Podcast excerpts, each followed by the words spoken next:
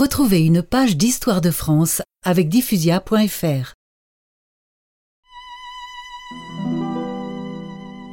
C'est un autre conflit de décolonisation qui touche cette fois des départements français, ceux d'Algérie, qui s'engagent à la Toussaint de 1954.